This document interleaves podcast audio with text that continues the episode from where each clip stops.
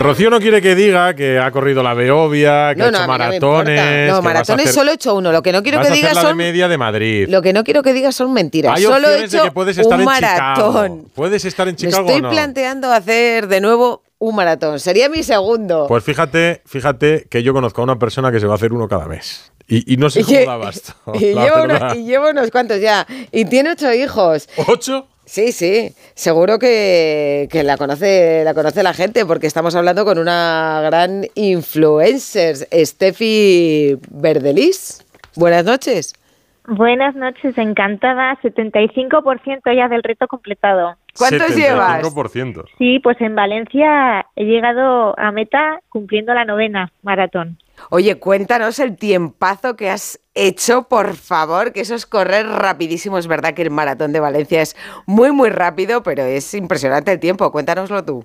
He bajado de las tres horas y cierto es que se trata de un recorrido muy llano, a nivel del mar, temperatura perfecta, pero el doping de verdad son los ánimos de la gente, todo el público, las pancartas, los aplausos, los gritos, eso te da un chute de energía que creo que es lo que realmente me ha empujado a correr con mm. más velocidad. Bueno, si alguien no te conoce, eh, eres una influencer con más de un millón y casi un millón y medio de seguidores en Instagram, eh, dos millones en YouTube, bueno, estás en todas las redes, hablas mucho de maternidad, tienes ocho hijos, me parece, ¿no? Sí, eso es. La pequeñita tiene un año y medio y el mayor 18. Es adulto. ¿Un año y medio? Eh, sí, danos la receta. Bueno, primera, todo primera pregunta. Tienes ocho hijos, Verdelis, eh, y estás haciendo un maratón al mes. Eh, ¿Esto cómo se hace? Que a mí no me da tiempo a salir a tiempo al cole por la mañana. Pues fíjate, eh, mucha gente piensa que lo difícil es correr un maratón. No, lo difícil son los entrenamientos previos. Y siempre lo digo, ya cuando llega el día de la carrera eso está chupado, eso ya está todo hecho, pero lo complicado es gestionarse en el día a día porque una maratón cierto es que te la has de asumir con cierta responsabilidad. Eh, son entrenamientos de meter mucho kilometraje, son entrenamientos de cansarte, que a veces me dicen, jo, es que yo no le saco ganas, es que realmente las ganas no existen. El tiempo tampoco existe, es establecer prioridades y es crear el tiempo para lo que a ti te aporte. Y yo creo que hay que cambiar un poco el chip y quizás en, este sentido me gusta inspirar y decir, o sea, mayor ejemplo de alguien que no tiene tiempo, yo tengo ocho hijos, tengo una empresa cosmética, llevo las redes sociales, o sea, yo era la primera que decía, no doy abasto. Pero entonces me empecé a entender que correr me aportaba bienestar mental, bienestar físico y entonces dije, lo necesito porque no me resta energía, sino que me la da. Y veo que el resto de la rutina la asumo, la asumo con mucha mayor paz, con mayor tranquilidad, con mayor calma. Es que me da ánimo. O sea, que te viene bien. Sí, a mí me viene muy bien. Y destinar un ratito al día a correr es destinar un ratito para mí misma. Es desconectar de todo el mundo, es ser yo con mi cabeza, mis piernas.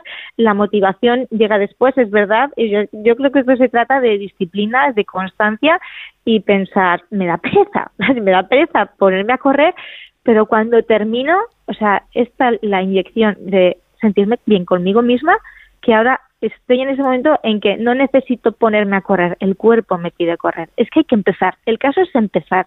Empezar, crear constancia y el resto viene solo. Oye, pues me ha convencido, ¿eh? Mañana empieza a correr. Mañana, mañana empieza, que tú solo tienes dos y yo ninguno. o sea, que, quiero preparar la de Madrid. Tiene que ser mucho. es que yo corro mucho en cinta. Corro ¿En en cinta. El 90% ah. de mis entrenamientos son en cinta. La tengo en mi propia casa, entonces como que no pierdo tiempo en salir de casa ni al gimnasio, en pasar por vestuarios. O sea, ahí... No, claro, bajas de tres horas porque no tienes cuatro para correr. no, porque tenías, tenías a todos tus hijos esperándote en la meta, ¿no?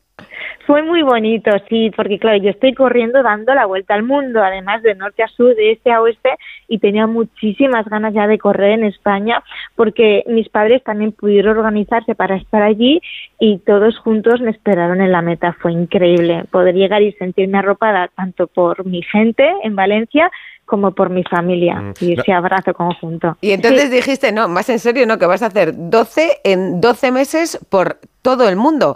Eh, tú lo has llamado, creo, mi gran locura, ¿no? Sí, precisamente en esto quería incidir. Eh, quizás yo veo que me voy acercando a los 40 y como que me está cambiando mucho mi filosofía de vida, mi mentalidad y dije, quiero aprovechar ahora que puedo hacer locuras porque quizás el día de mañana el cuerpo no me lo permita.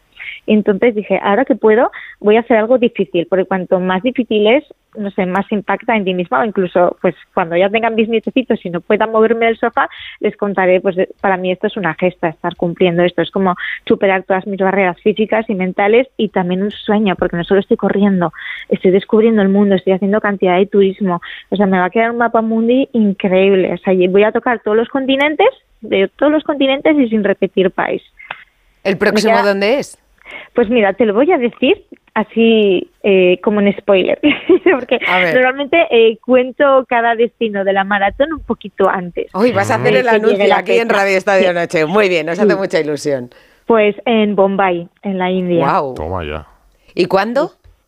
Este es el 21 de enero. Mm, voy a tener un espacio de tiempo de casi mes y medio. Es una barbaridad para mí. Voy a empezar a entender lo que es el descanso entre una y otra. Y, una cosa, eh, un día, eh, hoy es martes, mañana miércoles, festivo, bueno, a lo mejor con el festivo es diferente, pero un día normal con cole, trabajo, ¿cómo es tu rutina? ¿Te levantas por la mañana? ¿En qué momento entrenas? O sea, ¿desayunas? ¿Preparas el desayuno eh, tú y tu pareja para 8?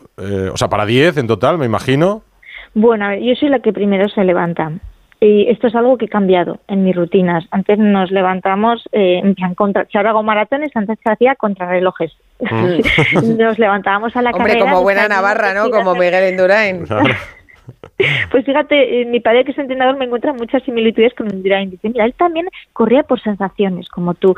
Eh, a él también le gustaba más correr eh, con calor en lugar de con frío, con machitos, un poco aquí del norte. O sea, te levantas la primera me levanto la primera y es algo que antes no hacía. Me levanto con tiempo, me levanto la primera y me pongo a correr eh, con la cinta. Y entonces ya cuando termino... ¿Qué, hora es, la hora que te levantas? A las seis de la mañana. A las seis de la mañana. ¿Y corres una hora? Seis, y media. Eh, más, no. Antes sí que corría una hora, pero al final también entiendo que voy mejorando mis marcas porque voy notando que cuanto más entreno, más se va adaptando mi cuerpo. Entonces, mm. cuanto más cómoda me siento, digo, uy, pues tengo que exigirme un poquito más. ¿Cuántos kilómetros haces a la semana preparando el maratón? Más o menos unos 80. Mm. O sea, ponte que, te den las siete y media y a las siete y media dejas de correr. Sí. ¿Y vas a...? Hago un poquito de estiramientos, mm. que me vienen muy bien hacer estiramientos y ya me uno a los desayunos, aseos y rutina ya de colegio total. Sí, eso, pues eh, antes igual corría menos, pero eh, lo que voy haciendo es conforme voy notando que mi cuerpo se va adaptando, eh, voy subiendo o bien el tiempo que estoy corriendo o bien el ritmo que llevo. Mm. Rutina de, La rutina es que me preguntan qué plan de entrenamiento llevas, pero es ah. que es por sensaciones total, ¿sabes? No, no tengo, es que tampoco creo que exista un plan de entrenamiento para correr 12 maratones en 12 ah. meses. No te iba a decir, ¿y salís todos a la vez de casa? Eh, bueno, tengo hijos que llevan por su cuenta porque están en el instituto, pero el resto sí. ¿Y luego vuelves a entrenar? No. No, no, no, solo a primera hora de la mañana.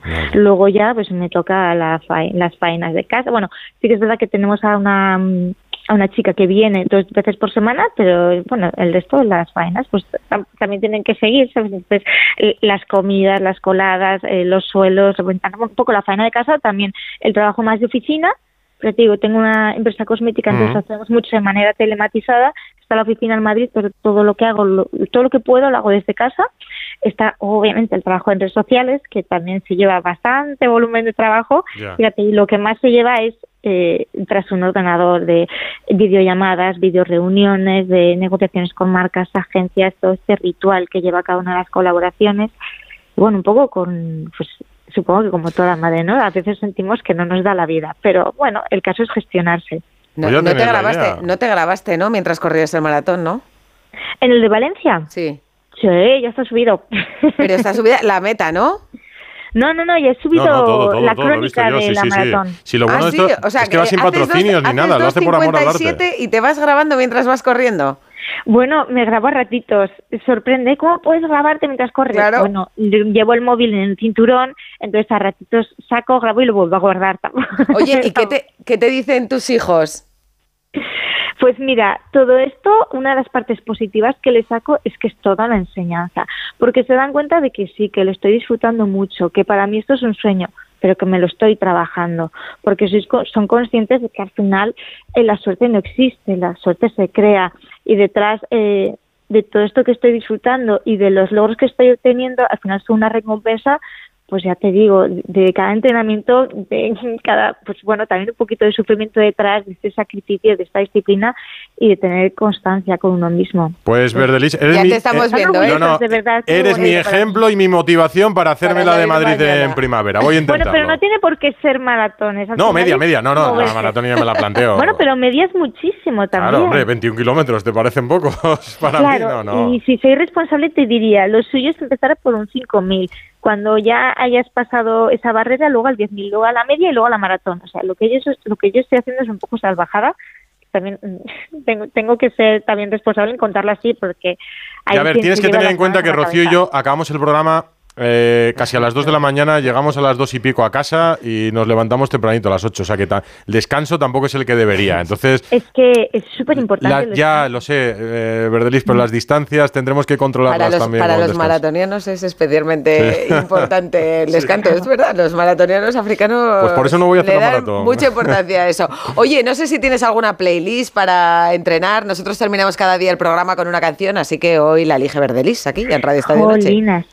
Eh, es que, ¿sabes? Yo como suelo ver, como corro mucho en la cinta, suelo ver eh, series, pero te diría...